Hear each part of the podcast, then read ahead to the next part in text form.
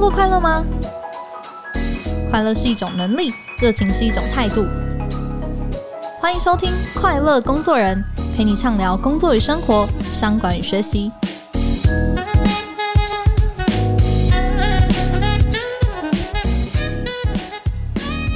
大家好，我是 Cheers 快乐工作人的记者邵敏。诶，各位有注意到吗？过去一年呢，我们的职场加入了一群特别的生力军哦，他们被称为所谓的“零零世代”，也就是两千年之后才出生的世代。也不知道你有没有发现呢、去年这个毕业季一过，已经有二十多万个零零世代离开了校园哦，成为你跟我同事。那不知道正在收听这一集节目的你是属于哪一个世代啊？我自己呢，算是 Y 世代跟 Z 世代的交界哦。不过听到同事是零零后出生的，确实还是有心头惊了一下。但如果严格说起来哦，零零世代其实还是被归类在所谓的 Z 世代之中哦。但他们的加入只是更提醒我们，Z 世代啊，在职场里面的角色跟占比。其实会越来越吃重哦。不过呢，我们来看看调查的结果。其实不少人对 Z 世代是有某种刻板印象的。嗯，根据英国人才管理公司 Bright Network 的调查，有二十趴的人认为 Z 世代工作懒散、不够认真，然后有十九趴的人认为 Z 世代好像比较脆弱，是没有办法面对真实的世界的。但也有十九趴的人认为 Z 世代对工作的期待呢是不太切实际的。那听到这里，不知道你会不会急着想要来平反一下？还是说你脑中已经马上想到了哪一位同事的脸孔了呢？这都没有关系哦。今天我们邀请到的来宾呢，会从他大量接触这些新鲜人的经验出发，跟我们聊聊 Z 世代在职场上面带来的一些变化。那这位来宾就是社群网站 d c a r 的人才营运经理彭木姐 Helen。我们欢迎 Helen。嗨，大家好，我是 Helen。你今天邀请 Helen 来了，其实一开始也是我们有看到有一份呃来自全球雇主品牌顾问 Universum 的调查哦，他们访问了台湾就是三十几间的大学啊，然后七千多名的大学生，然后去整理归纳出台湾现在最有吸引力的雇主。那我们看一下那个排行榜，除了我们很耳熟能详的这些大外商啊，像是 Google 啊、Apple 之外啊，其实 d c a r 呢也是商学院的学生里面心中最理想的这个本土品牌的雇主，甚至打败。这个台积电啊、Line 跟微软等等哦，那 Helen，你看到这样子的一个结果，你作为就是 Dcard 这个人资的长官哦，看到应该是觉得还蛮骄傲的吧？的确，的确，因为其实 Dcard 从成立公司二零一五年到现在，其实我们一直在琢磨非常多，不管是雇主品牌或者是整个品牌的经营，嗯、所以的确，其实看到这个消息的时候，我们也是非常的惊喜，因为我们其实之前都没有被选入，然后今年是第一次被选入，然后获得了。这样子的成绩，其实的确对团队来说是非常非常振奋的，就是可以感受到说，哎、嗯，原来我们过去这几年努力的经营，然后跟各个不管是 potential candidate，或者是像这次比如说学生，或者是很重点的人才的互动，其实是真的有达到效果，然后也让更多人认识我们、嗯、看见我们，所以的确是非常非常的激励的。嗯，你刚刚提到一个很重要的事情，是你们很有意识的在经营雇主品牌这件事。那你们本身有个很大的优势嘛，就是在社社群上面的能见度其实很高的，很想要仔细的来问问你们，哎，你们实际上你觉得做对了哪些事情啊？是真的好像有抢攻到就是大学生啊，或者说新时代的新战略？呃，我觉得其实当然，我们自己本身其实整个团队也是比较年轻，或者是比较有活力。其实呃，我们一直在想的事情是，哎，到底在雇主品牌上面经营，什么东西是真的我们这群 TA 会在意的事情？也许是工程师，嗯、也许是很优秀的实习生，可能是比如说很有经验的主管。其实因为 Dcard 这几年一直在扩张，所以各类型的人才我们都会很需要。所以其实我觉得听。听起来有点老生常谈，但是其实我觉得是行销里面非常经典也，但是我觉得是也是非常重要的事情。是我觉得我们很明辨出我们到底想要面对到的 TA 是谁，然后并且去找到这群人，很直接的跟他们沟通，跟他们分享 Dcard 到底是一个怎么样子的品牌。因为大家可能会知道 Dcard 的产品，但大家过去几年比较陌生的事情是，哎，那 Dcard 里面人到底是什么样子？然后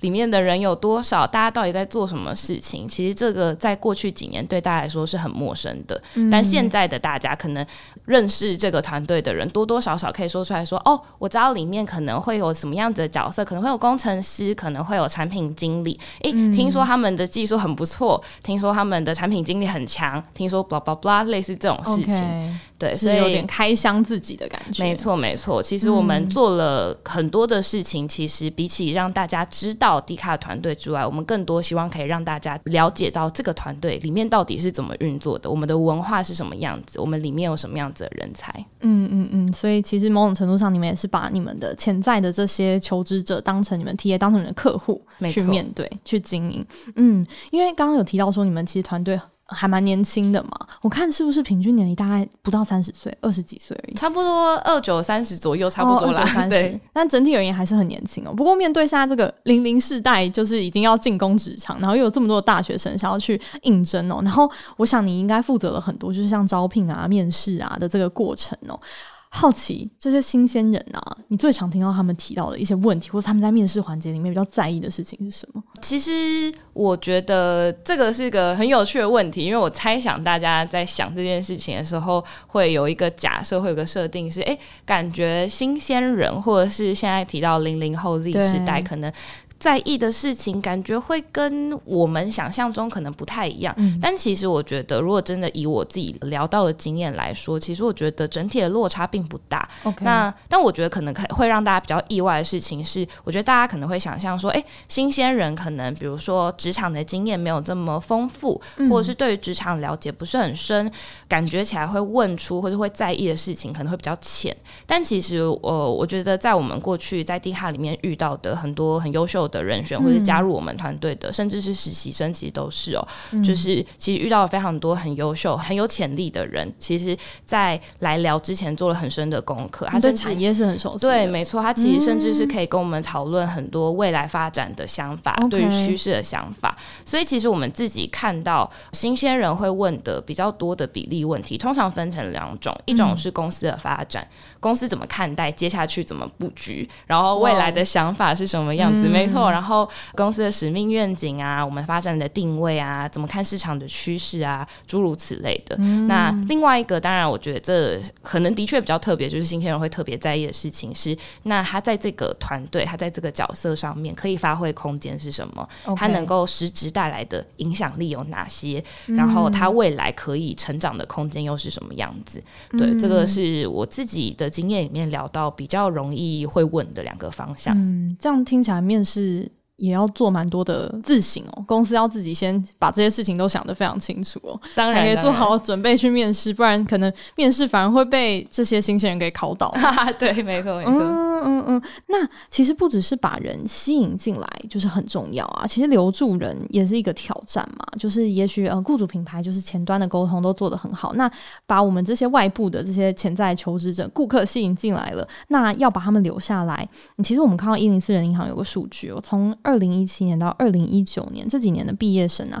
他们第一份工作这个平均长度其实只有一年两个月哦。我自己就也很好奇，你们有这么多的，就是新进的这些大学实习生啊，然后员工啊，那从你们来观察新世代离职的这个原因啊，有什么样子的，嗯，跟以前不一样的地方吗？跟以前比较不一样的地方哦，其实我自己在看待离职这题啊，嗯、就是有些就是大家可能都会有不同的看待的角度。有些人会觉得，哎，我一定要监测某个数，就比如说离职率，然后它应该要在某个数字跟某个数字之间，或者是各类型的。当然，数字或是指标本身它是有意义的，但是我觉得在离职这件事情更关键的，应该是要关注在每一个 case 到底状况是什么。那我觉得可以先奠定一个我们团队在离职这件事情或是流动上面的一个思考跟基础，其实我一直都有一个比较奇怪的比喻，就是我觉得其实工作就跟感情一样，就是你会因为价值观目标一致而一起前进，然后往某一个方向前进，但你很有可能你会在过程中因为彼此的价值观不一样或者目标不一样了，而会面对到需要分开。所以其实我自己觉得在离职这一个 case 上，其实要关键去厘清的应该是，诶，到底当下为什么伙伴会想要离开？是因为他感受到委屈，他是遇到问题了，遇到委屈了，或者是遇到没办法解的东西，所以他选择离开，嗯、还是他想要做的事情是他真的想要去试试看不一样的可能性，想要去看看不同的环境这一类型的那。我觉得，如果是遇到问题，他其实无关理不离职。当有问题，他只要被展现，就应该要被解决。嗯，对啊，所以这是我自己看这件事情的点。嗯、那回到你刚才的问题，就是新鲜人跟不同世代之间离职的状况会不会有明显的落差？实际上，实际上，我觉得原因其实没有太大的差别，但比例上可能会有一点点。哦、我觉得年轻人的确在追求成长，或者是希望去碰到更多更有趣。更积极的挑战这件事情，其实是的确是年轻人会更渴望的，而且渴望的那个时间的速度可能会更快一些些，是比较没有耐心。如果觉得好像诶，成长已经被局限住了，就会很想要赶快去找新的挑战。我觉得比起说没有耐心，可能我会更描述的事情是，我觉得在年轻的时代，其实接收新的资讯跟新的挑战的速度，其实的确本来就更快。他可以把他的学习密度就是加强到一个很强的强度，让自己很快的去掌握某一个东西，然后并且去碰到这些事情。所以简单来说，我觉得有点像是比起过去，我们可以在更短的时间内去接触到更多的可能性，让自己的能力更快的提升。所以其实这也是。我们自己也一直在督促我们自己公司的事情是，唯有我们 Bensoni 持续的成长，成长的够快，我才有机会可以把很棒的同学都留下来，同时也招募更优秀、更有趣的伙伴一起加入这个团队。嗯等于说，这个招募或者说这个留才的部分，其实它跟公司整体的营运成长绝对是要绑在一起看的。嗯嗯嗯。不过真的感觉得出来哦，现在的新的世代啊，其实会觉得自己选择是更多的，因为其实看到实际上，不管是从资讯的接收上，或者说市场上，呃，试出来的这个工作跟求职者的这个比例哦，其实现在是还蛮站在就是劳方市场的这一块哦，所以这个对公司来说，怎么样子快速的。鞭策自己成长，其实对于就是留住这些嗯选项很多的人来说，大家都应该要就是把这件事情当成一个很严肃、很重要的课题来处理哦。没错，没错。嗯嗯嗯。那如果是在就是工作跟生活平衡这件事情呢，我们其实听到好多公司都反映说，哦，他们比较年轻的员工啊，其实可能在面试的时候，或者说他们进来就是在协调自己的工作量的时候，其实很常都会谈到说，哎，希望可以兼顾自己下班之后的一些生活这一快。你们已经团队很年轻了，你们现在看到这些更年轻人进来，你觉得这件事情有越来越多吗？我觉得。不一定会因为就是那种曲线说啊，因为越年轻，所以越想要就是平衡。但我觉得它比较像是一个概念吧，就是这个概念的确在这个时代更被重视。可能疫情影响之后，的确也更影响了这件事情。因为其实疫情影响的是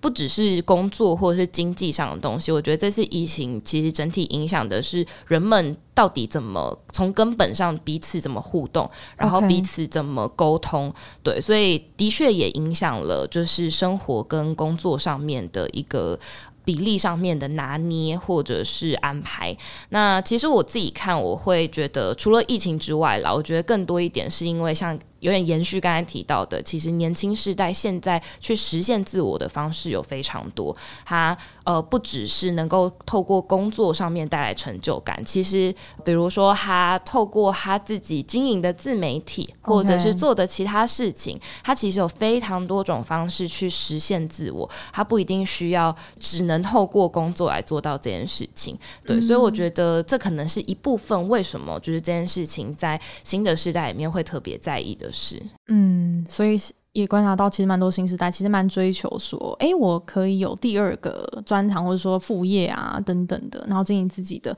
能见度。对啊，对啊，嗯、没错，嗯嗯嗯，所以要在公司里面留住他们的心的话，可能也要让他们可以有空间去做一些斜杠的发展，对不对？就是我觉得会更像是怎么样子，在他的生命中的意义里面呢？就是工作要尽可能就是加强他这个工作跟他个人意义之间的连接，他、哦、就是 case by case，然后去看每一个人他们对于就是在他们的人生里面想要追求的意义，那工作在里面扮演什么样的角色？没错，对，嗯、所以其实像团队内也会。蛮密集的，会有主管跟团队的 one on one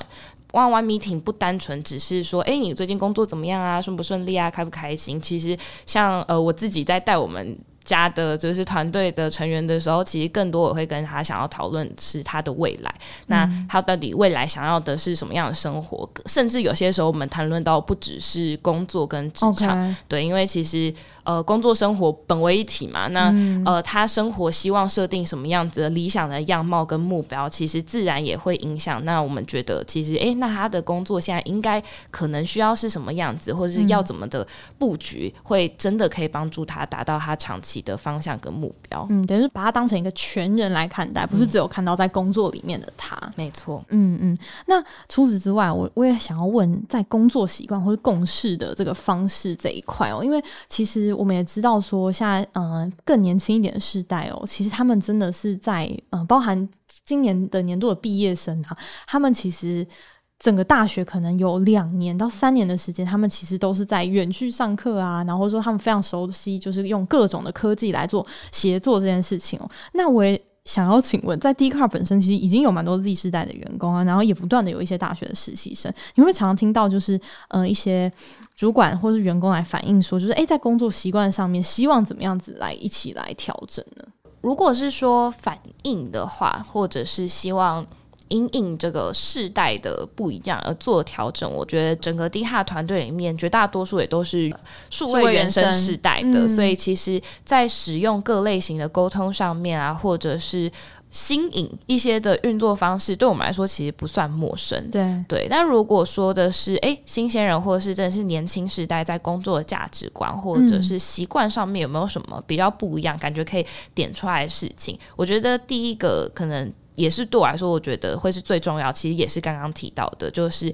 工作其实不是唯一能够带给他意义的事情。那我们啊、嗯、所以从组织跟主管主管的角度，要怎么去把这件事情拉起，其实会是组织很重要议题。那这个议题延伸出来的事情，就是那公司跟主管会非常需要去沟通，为什么我们现在。正在为这件事情而战，然后我们为什么要做这件事情？我们的目标是什么？所以我们坏对，没错。那为什么我们是透过这个方式？然后我有什么其他解法，或是更好的解法吗？其实那个前进的目的跟前进的目标，对于新鲜人来说，对于年轻世代来说是非常重要的。对，嗯、那当然，我觉得其实还有其他点，比如说年轻的时代可能也会非常重视学习成长，然后希望。在帮助组织前进的过程中，自己也可以变得更强、更厉害。嗯，对。那当然还会有一些，我觉得比较像是最近这个时代上面的一些因应，也许是因为疫情，或者是也许是因为就是数位的沟通会有的点是，比如说，我觉得年轻的世代可能会更习惯非同步的沟通。比如说同步的沟通，可能就像是，诶、欸，我们看到了，就有一个东西要讨论，把这群人抓起来，然后一起讨论个五分钟，这可能就是很直接、快速的直接讲话。嗯、但非同步的沟通是，比如说像是，呃，我透可能透过讯息，我可能透过文件，我可能透过的是他不会马上直接回应的这种东西。对，那其实我觉得他比较是因为，比如说远距，嗯、甚至有些人他可能是。真的有些是 fully remote 的那种状况，它可能是跨国的协作这种事情，其实我觉得也在这个时代是越来越常发生的。嗯，你们的员工应该很喜欢远距的工作吧？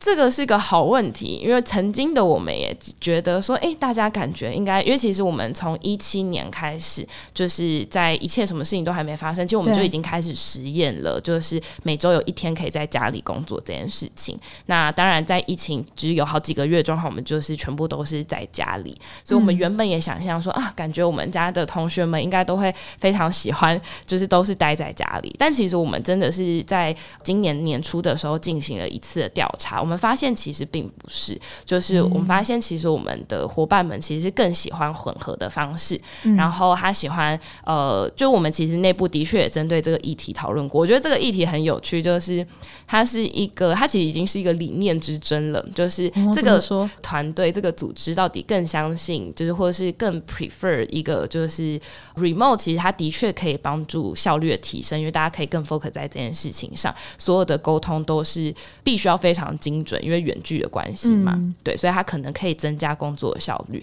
但是呢，实体的互动它其实有比较没办法取代的点是，比如说大家在路上遇到的这种寒暄。关系的建立、氛围的塑造，或者是企业文化，或者是认同感、归属感这类型的连接，其实的确实体的互动会是更容易造成的。嗯、对，所以实际上在我们调查之后，我们发现，其实，在团队内绝大多数的同学也是喜欢这种回馈，里面会很可爱，大家就会讲说，他其实也很期待每个礼拜可以有几天进到办公室，跟喜欢的同事一起工作，哦、或者是一起互动。对，我们看也觉得很感动。所以实际上，在刚刚提到这种平衡里面，我们目前团队其实也是选择 hybrid 的工作方式，其实就是一种我全都要，就是我希望大家、哦、真的是全都要。对，没错，团队可以享受这样子的比较弹性的运作方式，嗯、但是大家也可以有实体的工作环境，一起互动，一起激荡火花。嗯，所以要同时有弹性，又要有这个连接感，真的就必须要在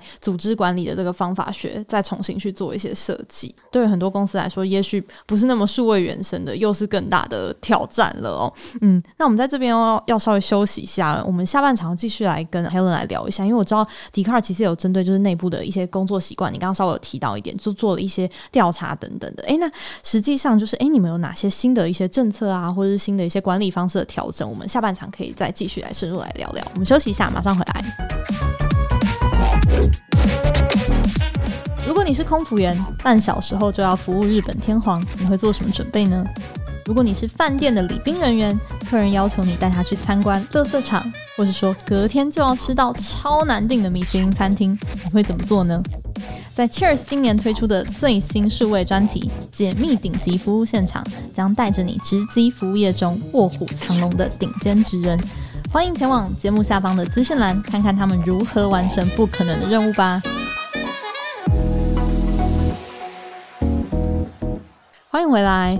哎，Helen，我想要问你哦，因为其实你刚刚有稍微提到说，你们其实会针对内部想要什么事情去做一些调查，其实真的很像是对顾客会有什么顾客满意度调查，你们其实会有一种员工体验的调查的这样子的一个思维哦。那想要问 Dcard 在就是经过这样子的沟通啊，或是调查之后，你们有没有做一些哪些新的事情去让呃员工在这边的体验是加分的？哦，酷，的确会。其实我觉得好像可以分成三个部分来分享，是、嗯、呃，我们怎么透过持续的进化去帮助这个团队在运作上面变得更好。我觉得，比如说第一个，我们其实蛮重视在目标的沟通跟管理。那其实这件事情可能会还会包含到了，就是第一个，我们当然要先对齐我们所有的目标。所以其实像在 Dcard 团队内部，我们使用就是 OKR，希望可以同时 Top Down 跟 Bottom Up 两边。的从公司层级到团队层级，甚至到我闻到做哪些专案，支持什么目标，其实是可以一路的对齐这件事情。OK，对齐目标，对，没错。然后，但我觉得另外一个要把目标管理做好，或者是把这一切做好，其实还有一个很关键的事情是去充分的沟通，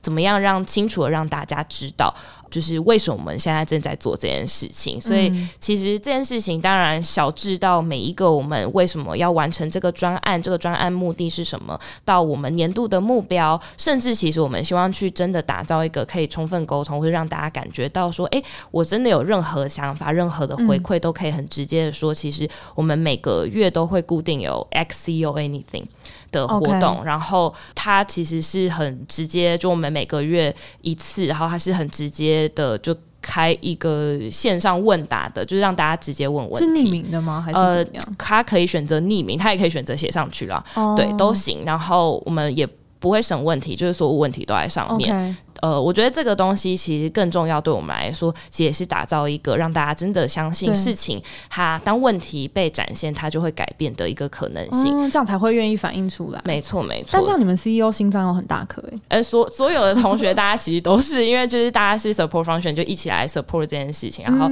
来去处理。嗯、但其实我觉得，当然，我觉得在那个状态下很刺激。可是其实我一直很感谢这个机制，也很感谢这个文化，因为大家愿意说出来，真的整个团队才可以一起。一起变得更好，对，所以我觉得这也是我觉得在这个团队会是很幸福的一部分的点。然后，所以其实像我们每个月真的会都会收集很多不一样的回馈跟想法。那透过这些回馈之后，可能又可以再展开一次的调查，或者再展开一次的研究，去厘清说，诶，那问题到底出在什么地方？那是不是现阶段的我们应该要去处理的？嗯、那如果处理的话，我后续会怎么进行？那每一次的这个活动，其实我们也会会再跟大家更新说，说哦，回顾上一次，没错没错，上一次问的问题我们可能还没办法回答，嗯、但是这次我们做哪些研究，我们现在的想法是什么样子？也许处理，嗯、也许不处理，那各自的原因又是什么？嗯，这其实是我们蛮重视一个一点。嗯，有效沟通就是不会说，因为我我相信很多组织其实都会觉得，我有跟员工说为什么，或是我有跟员工在对齐目标，但是可能这有一点是一厢情愿的这种想法哦。我觉得有这样子的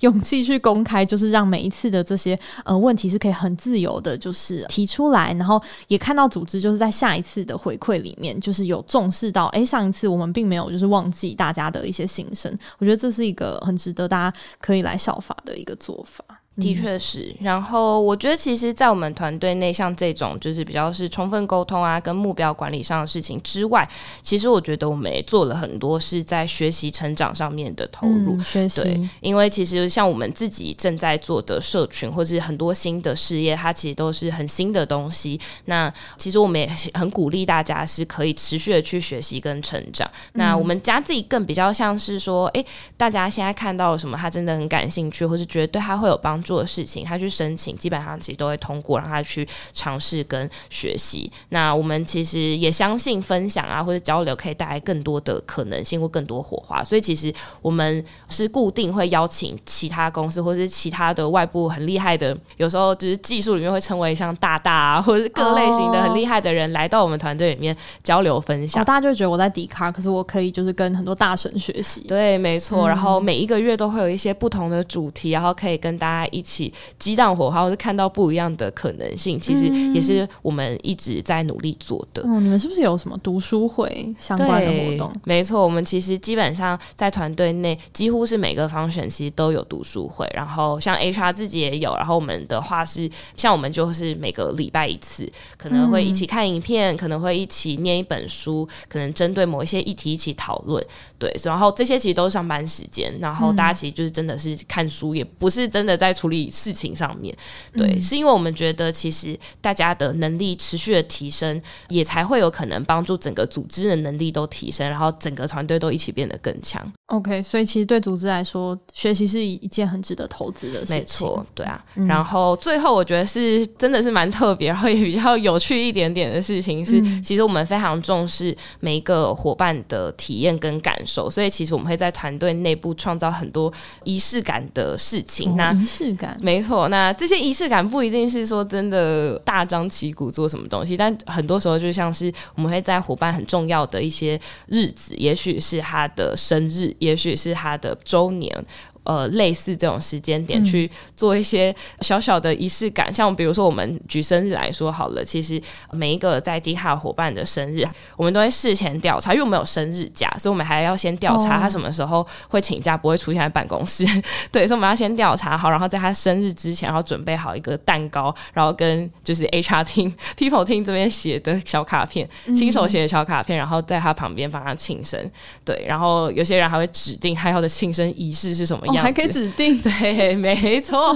所以我们的那个生日的小组是有很多千变万化的，就是小仪式可以、小活动可以帮助大家。人字也太不好当了吧？不过我觉得我们小组其实也因此很开心，觉得可以参与大家这种重要的时刻。对啊，嗯、然后比如说在一年里面可能是重点的节庆，我们也会 像我们今年在那个情人节的时候，也是我们就准备了。在整个公司的每一个人，一人一支玫瑰花，嗯、然后我们就一支一支送到大家手上给大家。甚至有同学就后来跑来跟我们就讲说啊，这其实是他人生第一次收到有人送他花。我就听了觉得有点感动，嗯、虽然说蛮好笑的，对，嗯，所以这些小小的这些举动哦，其实虽然说应该是花了你们不少力气，但是可能对很多公司来说会觉得，哎。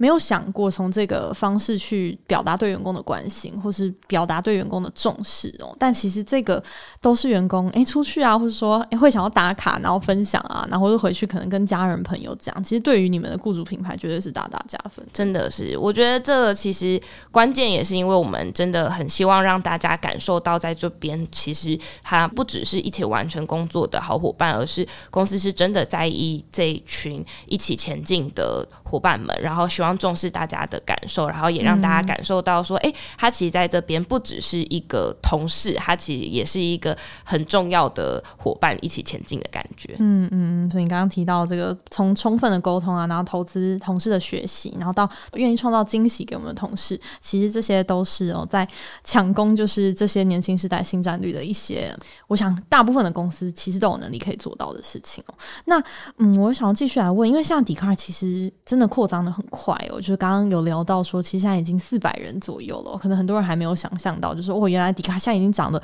很大了。那其实嗯，我普遍观察你们主管职，其实也都还算是年轻的，就是如果以四百人的公司来说的话，对你们的主管来说，其实。呃，挑战应该是蛮大的诶，就是在这方面，怎么样子让公司的这些主管去带人的时候，是可以帮公司奠定很好的基础的。你们跟主管在培训的这一块，你们会着重主管在哪方面的一些能力呢？嗯。了解，其实我们自己在协助主管上面，我觉得更多的当然可能会有一些管理上面的方法论，或者是怎么样协助主管在解决问题上面有更 solid 的可能是理论基础，或者是更好用的一些方法论去帮助他完成这件事情。但其实我觉得我们着重了也更多的事情是在我觉得比较像是 leadership 的 mindset 的建立，比如说像是在回到 Dcard 团队里面，其实我们非常强调成长性。型。思维，我们希望每一个团队的伙伴，所以其实也不只是主管，但主管这件事情，它是所有的沟通的节点，啊、或者是它是传播文化，或者是非常重要的一个角色。那但成长型思维对我们来说是，我觉得有点像是奠定这个团队思考上面的一个基础。所以我们会希望主管或是每一个伙伴都可以知道的事情是，哎，其实我们都有持续。前进的可能性，然后我们在每一个当下一定都会有我们自己的局限，所以唯有我们去 open minded 的去看到不同的可能性，去接纳不同的想法，相信更多不一样的想法，其实可以创造更多火花。其实这件事情会是我们在协助主管上面很重要的一个关键。嗯。所以，比如说，其实我们也会跟主管分享的事情是，比如说大家在带领团队的过程中要 always share why，然后甚至他其实是我们某一次 C All Talk 跟全公司人讲的一个事情，Okay. 然后我们 CEO 很有趣，是他会有很多自己的小故事可以跟大家分享，就比如说他怎么做这件事情，或者是他在这个过程中他又是怎么发现这件事情很重要的。其实我觉得给大家很多启发，嗯、的确也在那一次 Talk 之后，我觉得大家本来就已经是一个很有意识会去关注，哎，我们的目标是什么，目的是什么？但在那一次之后，其实大家是更有意识的去主动分享为什么我们正在做这件事情。其实我觉得。对团队有很多帮助。嗯，那除了在讨论目标的时候会 share why 之外，其实我们也会跟主管沟通的事情是，呃，我们要尽可能的去信任跟赋权，并且帮助团队的成长。因为唯有整个组织能力持续的提升，其实这个整个团队才会变得更强。对，所以、嗯、呃，主管的确在 Dcard 里面会需要蛮花蛮多时间去培养，也去帮助整个团队的前进。嗯，信任跟赋权这件事情其实不太容易做到诶、尤其是普遍员工资历不是那么多，然后很多新鲜人的时候，要让主管很放心的把手上重要的事情交给他们，这个应该会有一些挣扎吧。我觉得这个甚至无关组织的状态。我觉得新手主管或者是主管，其实势必都会经历过这一段，就是总会有一个想法：然后我自己做是不是比较快？为什么我需要找其他人来做事吧？类似这种事情，其实总是会发生。但其实赋权这件事情一直以来本来就都是在领导里面很经典的议题。嗯，对，所以其实当主管在持续前进的过程中，呃，我们团队也一直有一个比较特别。机制在这个规模里面，其实比较少见的是，呃，其实，在我们团队里面的 HR 体制其实是蛮完整的。我们目前其实是已经有完整的 HR 三支柱，包含了策略中心，包含了 HR BP 跟 Operation 的人。所以其实，呃，每一个团队它其实会有它相对应协助的 HR BP。所以每一个主管在带领他团队、领导他团队的过程中，其实不只是主管的主管会协助他，其实 HR BP 也会一起协助他，更好的去管他。他的同时管理团队里面包含了管人跟管事，嗯、对，所以其实这是我们也一直在努力做的事情。嗯，支持这些主管的那个后援系统，其实也非常重要。没错，没错。因为你刚刚也提到，其实他们才是沟通整个组织文化的这个节点。所以员工觉得一间公司好不好，其实可能都是看主管。因为我相信，就是赋权这件事情啊，对于新时代员工，你刚才提到他们面试的时候，其实就很喜欢去问说，哎，组织有什么发展性啊，未来的愿景啊，目标，我相信他们应该也是很渴望可以就是发挥自己的影响力的。嗯，这一块还是很重要。那我觉得今天我们讲了很多，就是关于就是 Z 世代他们想要什么，他们需要什么，我们怎么给他们。那我觉得同时哦，我也想要问，从 Helen 的角度出发，嗯，年轻世代的员工啊，他们在工作上面会不会有一些盲点，或是说更容易就是掉入的一些陷阱，是你觉得可以提醒的呢？呃，我觉得如果是特别针对年轻世代提醒的话，其实我觉得有点像是前面提到的，因为其实，在现在这个时代里面，我觉得年轻人可以接触到的东西非常非常多，嗯，然后甚至比如说在接下去五年会再冒出什么新的选择，其实我们也都不知道，对，所以其实我觉得是有意识的在自己的每一个选择之中去。觉察跟了解自己到底喜欢什么，不喜欢什么，擅长什么，不擅长什么，其实我觉得是很重要的。甚至无关工作，你到底怎么去设定它的意义跟价值？但它势必就是占了你的生命的，就是很长的一段时间。那怎么去帮助自己在这段的时间、嗯、这段生活里面，就是可以更游刃有余、如鱼得水的话，其实我觉得要清楚的知道自己到底喜欢什么，不喜欢什么。我觉得这件事情其实是很重要的。嗯嗯，然后呃，我觉得在年轻人。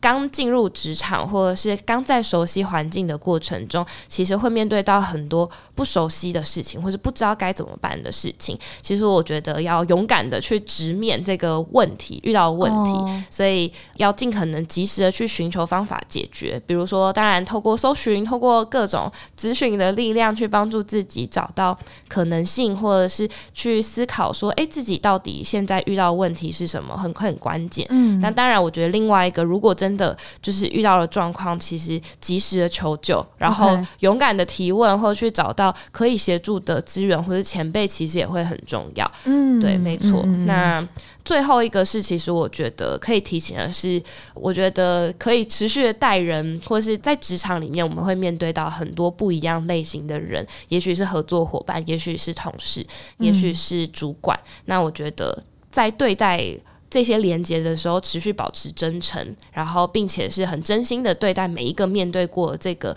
连接，因为接下去其实都有可能成为帮助未来帮助你的人脉。哦、其实、嗯、这个 open 的心态没错。然后我觉得，其实，在工作一阵子之后，大家都会知道，其实很多时候你在每一次职涯的转换，嗯、其实最终很多时候已经是。人跟人之间连接，或是朋友介绍来，朋友介绍去，OK，对，所以有自己的口碑了。对，没错。所以其实我觉得要有意识的去很真诚、很坦率的面对每一个合作跟每一个关系，其实会是对接下来会是有帮助的。嗯嗯嗯，我也想要就是追问你前面提到的一个事情哦。你刚刚提到新选择其实多了很多，你有观察到其实新时代又比较迷茫这件事情吗？我觉得的确有诶、欸，如果要真的这样的描述体感上面，然后可能很难说出一个数据或者是一个 solid 的状况，但是我觉得的确感受上面，其实大家会在原有的选择跟冒出来的新选择之中，心里想：天哪，这里太多东西了吧？我到底该怎么办？